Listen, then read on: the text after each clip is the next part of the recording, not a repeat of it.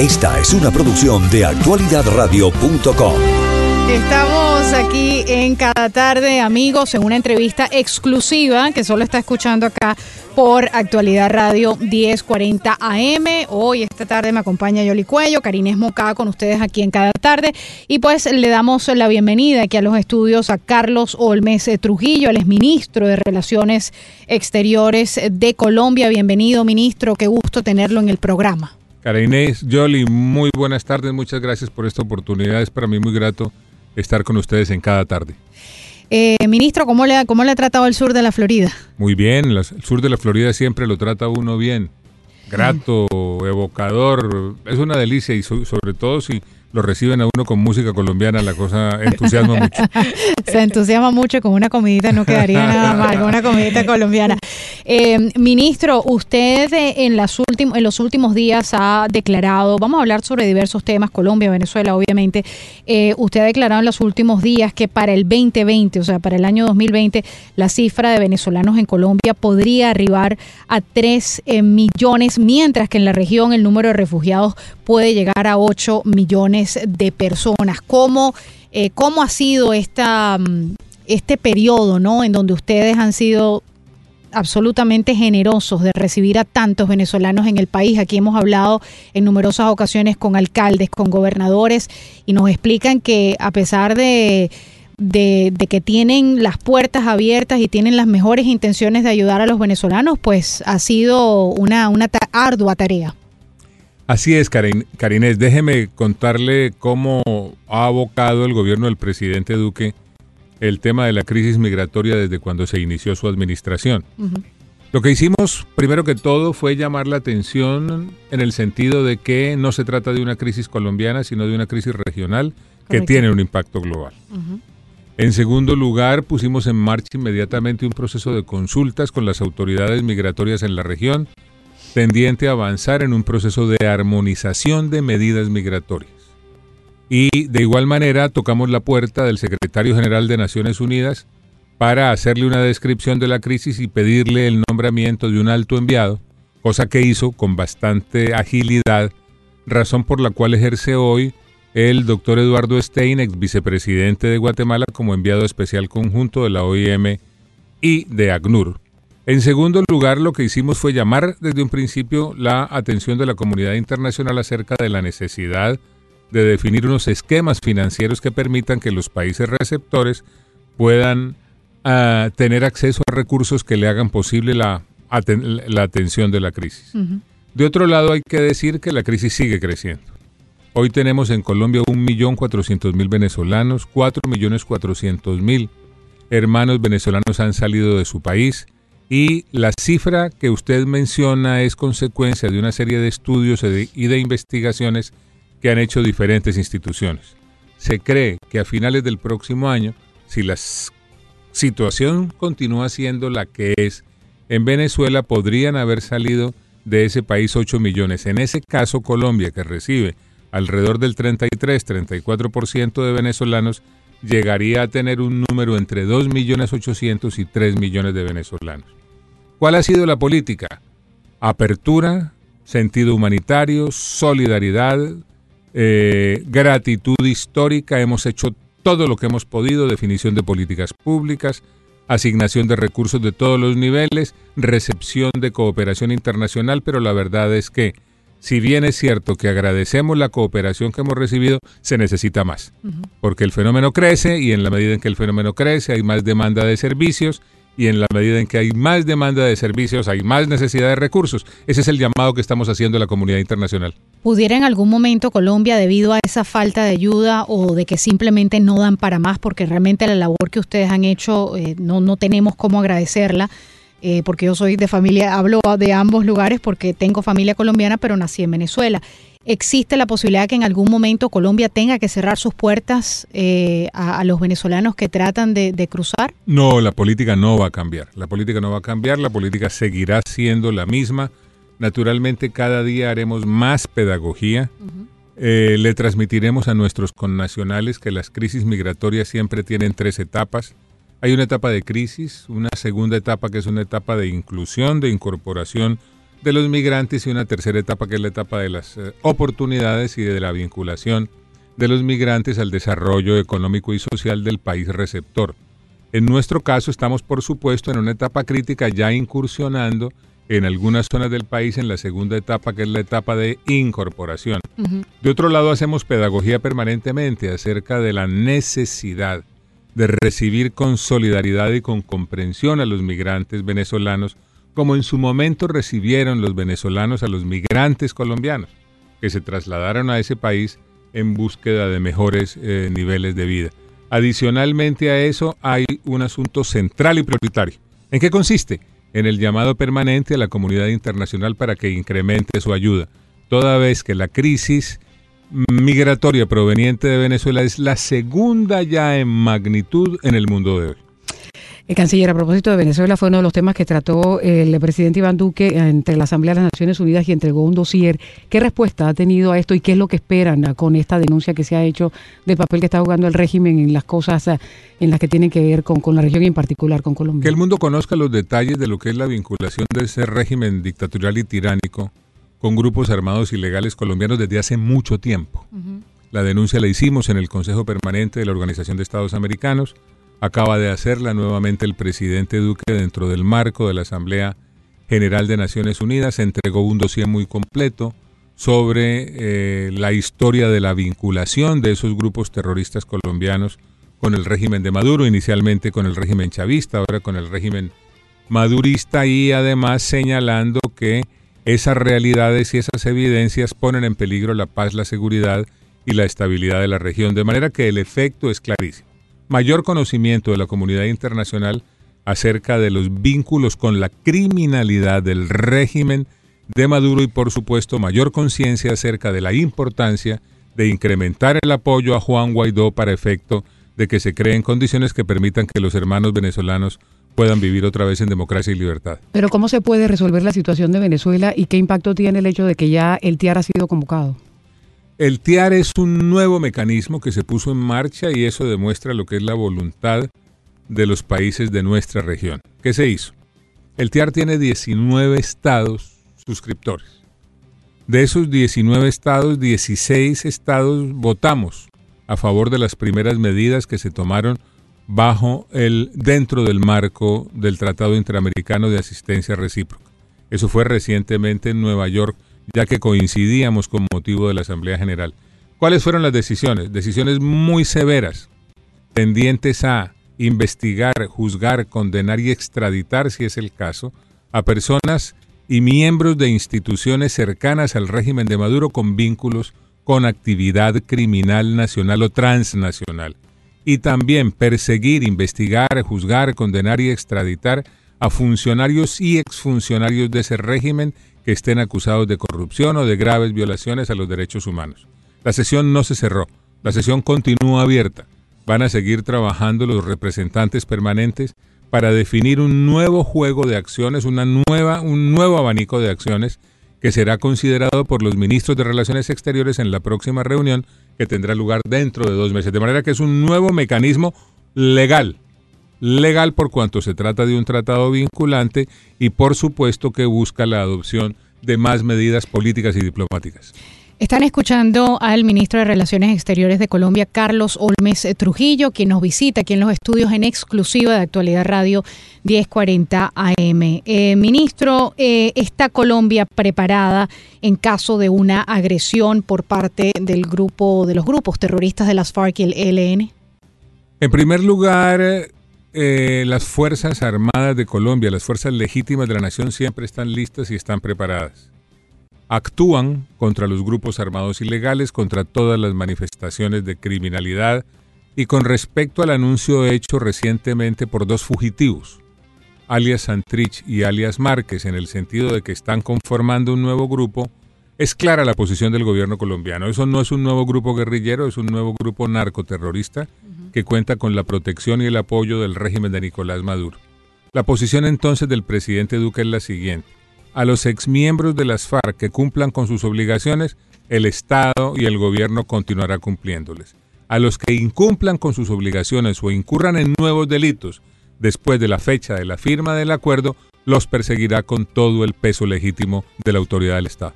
A propósito del presidente Duque se ha pronunciado también en lo que tiene que ver con Cuba porque se ha solicitado a los miembros del ELN que están en su territorio y Colombia estaría dispuesto a romper relaciones con Cuba si no cumple. ¿Cómo sería ese proceso? A Cuba le hemos venido reclamando, le hemos venido reclamando la entrega de los criminales confesos que tiene en su territorio. Tiene unos integrantes del ELN que aceptaron la autoría de un atroz atentado terrorista que tuvo lugar en Bogotá a principios de este año. Fuera de eso, le estamos reclamando que cumpla con las obligaciones que tiene, por cuanto es suscriptor del Tratado de Interpol. Le estamos reclamando que cumpla con las solicitudes de extradición hecha por jueces colombianos y le estamos reclamando que cumpla con las obligaciones que tiene como miembro de la Organización de Naciones Unidas respecto de los deberes para los estados de esa organización bajo la resolución 1373 del Consejo de Seguridad de Naciones Unidas. Es un reclamo permanente y vamos a continuar haciendo. Pero tiene un lapso, ¿cómo sería el proceso? O sea, Yo me reuní en, en, Nueva York con el señor canciller de Cuba, fue una reunión larga, muy franca. Quedaron en evidencia, por supuesto, las inmensas diferencias que tenemos. Él me anunció que me contestaría una nota que le hicimos enviar. Esperemos a ver cuál es el contenido y el tono de la nota para determinar qué paso adicional se da, si es que se da.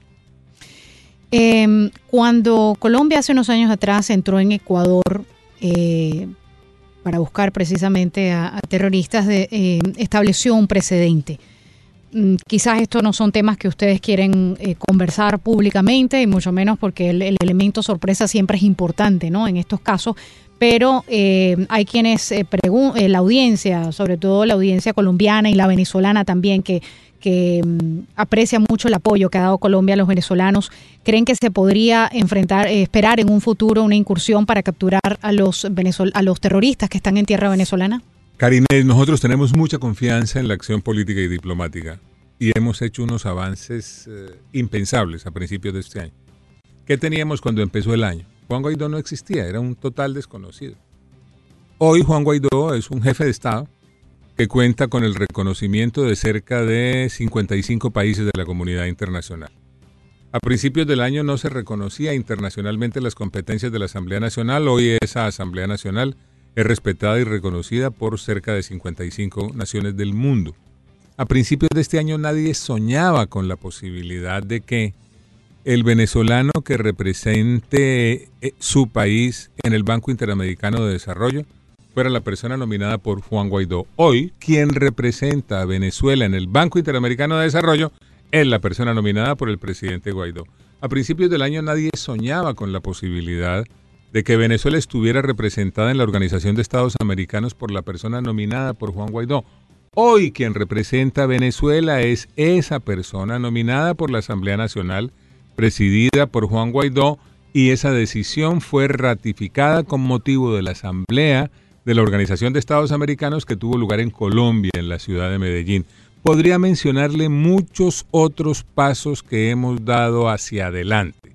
Conclusión, la diplomacia es útil, la diplomacia es eficaz y vamos a continuar actuando política y diplomáticamente porque más temprano que tarde llegará la hora en la que se acabe la tiranía, se acabe la negra noche de la dictadura y brille otra vez la, democracia y la libertad en Venezuela.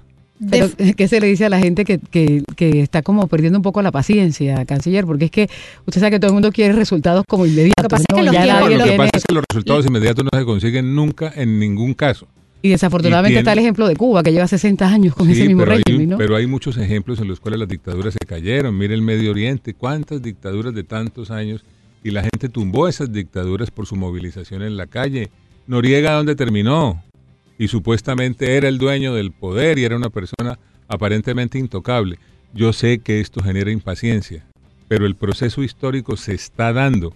Los pasos que se han dado hacia adelante son gigantescos, de un valor institucional y de una significación internacional inconmensurable. Y en la medida en que sigamos avanzando, cada día habrá más condiciones. Fíjense ustedes que hoy se anunció uh -huh. que el Consejo de, de, Derechos Humanos de Naciones Unidas aprobó la, com, la creación uh -huh. de una comisión de investigación de, de las, graves violaciones de los derechos sí. humanos en Venezuela. ¿Eso sí. es producto de qué? Eso es otro éxito diplomático.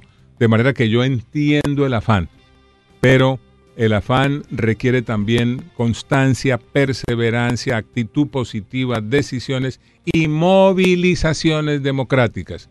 Se necesita una gran movilización interna y, por supuesto, una gran movilización internacional en apoyo a esa movilización. Pero no interna. le preocupa eh, las elecciones que vienen en algunos países y que se pueda producir un cambio ideológico de esos líderes que hoy están respaldando eh, ese cambio en Venezuela y que mañana de pronto no van a estar allí. Nuestra preocupación radica en contribuir con todas las comunidades, con toda la comunidad de democracias del mundo a que cada día se cree una condición nueva. Esa es nuestra gran preocupación, seguir trabajando, perseverar, tocar las puertas de más democracias del mundo, conseguirle más apoyo a Juan Guaidó, más reconocimiento a la Asamblea Nacional, presentar más iniciativas en los escenarios multilaterales en los cuales se tomen decisiones que permitan crear nuevas condiciones. Vamos avanzando, vamos avanzando y vamos avanzando bien.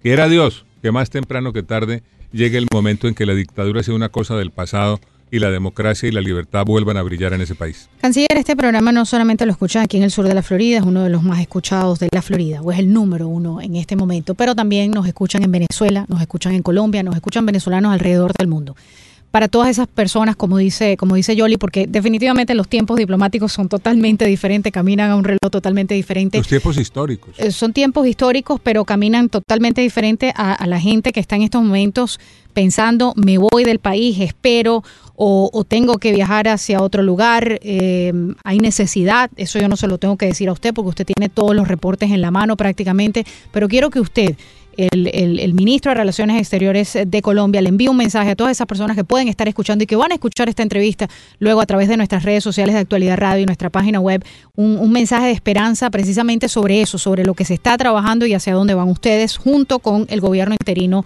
de Juan Guaidó. Karine, yo quiero decirle a los venezolanos que me escuchan que comprendo, comprendo la impaciencia.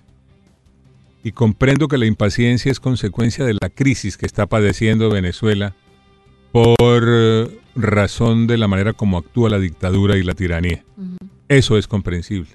Pero la solución está en manos de los venezolanos en Venezuela y de las democracias del mundo en el escenario internacional.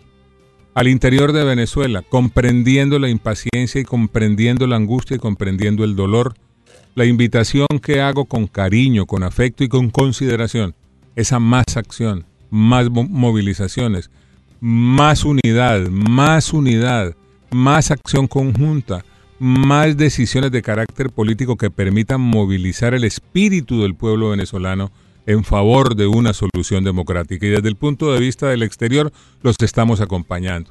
Lo que puedo decirles es que Colombia de, no acudirá a todos los mecanismos políticos y diplomáticos posibles.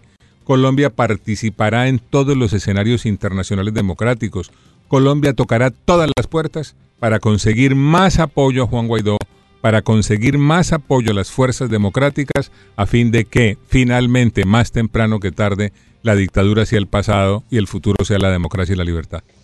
Bueno, canciller, ¿y cuál es el mensaje que le tiene a los colombianos que le están escuchando? Un abrazo, gran, un abrazo grandote a mis compatriotas. Muchas gracias por la contribución que le hacen permanentemente a su país desde afuera. Muchas gracias por el cariño que le tienen a la patria. Muchas gracias por ese sentimiento nacionalista que los distingue. Felicitaciones por el esfuerzo gigantesco que hacen. El presidente Iván Duque está actuando con el propósito de que haya en Colombia legalidad, emprendimiento y equidad. Quiere que la economía crezca, que crezca mucho, que crezca de manera sostenida para que haya más inversión, más empresa y más empleos. Actúa sobre la base de que la mejor política social es una economía que crece de manera sostenida y sostenible. Está actuando con sin descanso, con decisión y con claridad. Así que les doy ese parte y los invito a que desde el exterior, como siempre lo han hecho, continúen acompañándonos en este inmenso esfuerzo para que Colombia sea mejor. Ya. En cuanto eh, al narcotráfico, eh, canciller, antes de despedirlo, eh, se ha notado en los últimos meses, sabemos que durante el, el gobierno anterior de Juan Manuel Santos, pues la producción de, de cocaína eh, alcanzó números históricos después del trabajo que había hecho el, el gobierno anterior del, del, señor Uribe. ¿Esos números han cambiado desde sí, que, desde. Iván Duque tomó el poder? Sin duda ninguna, déjeme decirle que esa es una de las herencias más difíciles que recibió el gobierno del presidente Duque. Es una herencia maldita. Una herencia maldita que a la cual se llegó después de que mediante un gran esfuerzo el número de áreas de cultivos ilícitos bajó de 160 a cerca de 40 mil. Como consecuencia de decisiones equivocadas, el gobierno del presidente Duque recibió 200 mil y ya con un año de trabajo frenó el incremento exponencial que tenían esas áreas de cultivos ilícitos, ya llegó a un pico y ahora empieza un descenso.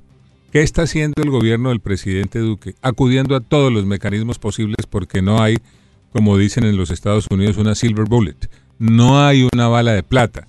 Es una combinación de elementos y de factores, la erradicación forzosa, la erradicación voluntaria, la sustitución de cultivos, el programa de desarrollo alternativo, la aspersión aérea naturalmente con cumplimiento de los requisitos que ha impuesto la Corte Constitucional. Y además hemos salido nuevamente al escenario multilateral a recordarle al mundo que esto es una responsabilidad de todos, a fortalecer otra vez el principio de responsabilidad compartida y el enfoque integral y equilibrado que lo que quiere decir es que para que esta lucha sea eficaz, todos los países que tienen que ver con algún eslabón de la cadena tienen que actuar con igual eficacia. Vale decir, donde hay producción contra la producción, donde hay consumo contra el consumo, donde hay transformación contra la transformación, donde hay tránsito contra el tránsito, donde hay lavado de activos contra el lavado de activos, donde hay desvío de precursores químicos contra el desvío de precursores químicos, donde hay contrabando de armas contra el contrabando de armas. Es decir, responsabilidad compartida y enfoque integral equilibrado.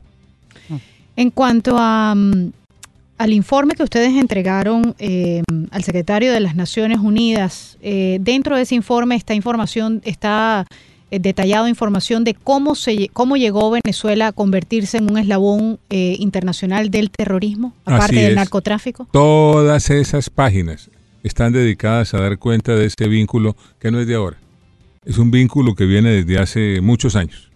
Y es un vínculo que viene desde hace muchos años. Que viene Colombia investigando desde hace años. Y lo viene denunciando. Y lo viene denunciando de manera constante. Lo ha hecho en distintos escenarios. Ahora el presidente Duque lo ha denunciado nuevamente a la luz de lo que son nuevos hechos y nuevas evidencias. Pero ese es un vínculo que tiene ya una historia y que obedece a la visión de Chávez y ahora de Maduro respecto de lo que son las organizaciones terroristas. Para nosotros son unos criminales, son unos terroristas, son unos narcotraficantes, son unos lavadores de activos. Para Chávez y para Maduro son unos luchadores democráticos. En esas condiciones, por supuesto que lo que se ha presentado de, por parte de ese régimen es cobijo, apoyo y protección a esas organizaciones de delincuentes, narcotraficantes y de violadores de la ley en términos transnacionales. ¿Ese dossier se va a hacer público, canciller? Ya, ya eso es público y lo está haciendo público de manera constante. Porque lo que se conoce son unos Twitter que envió el presidente, ¿no? Y se van a seguir conociendo. El informe será de público conocimiento para la comunidad internacional. Estamos conversando con el ministro de Relaciones Exteriores de Colombia, Carlos Olmes Trujillo. Está con nosotros aquí en los estudios. Vamos a hacer una breve pausa y cuando regresemos vamos a estar conversando sobre el futuro de Colombia, eh, el peligro de la izquierda en Latinoamérica eh, y, y el futuro de Colombia precisamente ante la izquierda. Ya regresamos. Escuchas un audio de actualidadradio.com.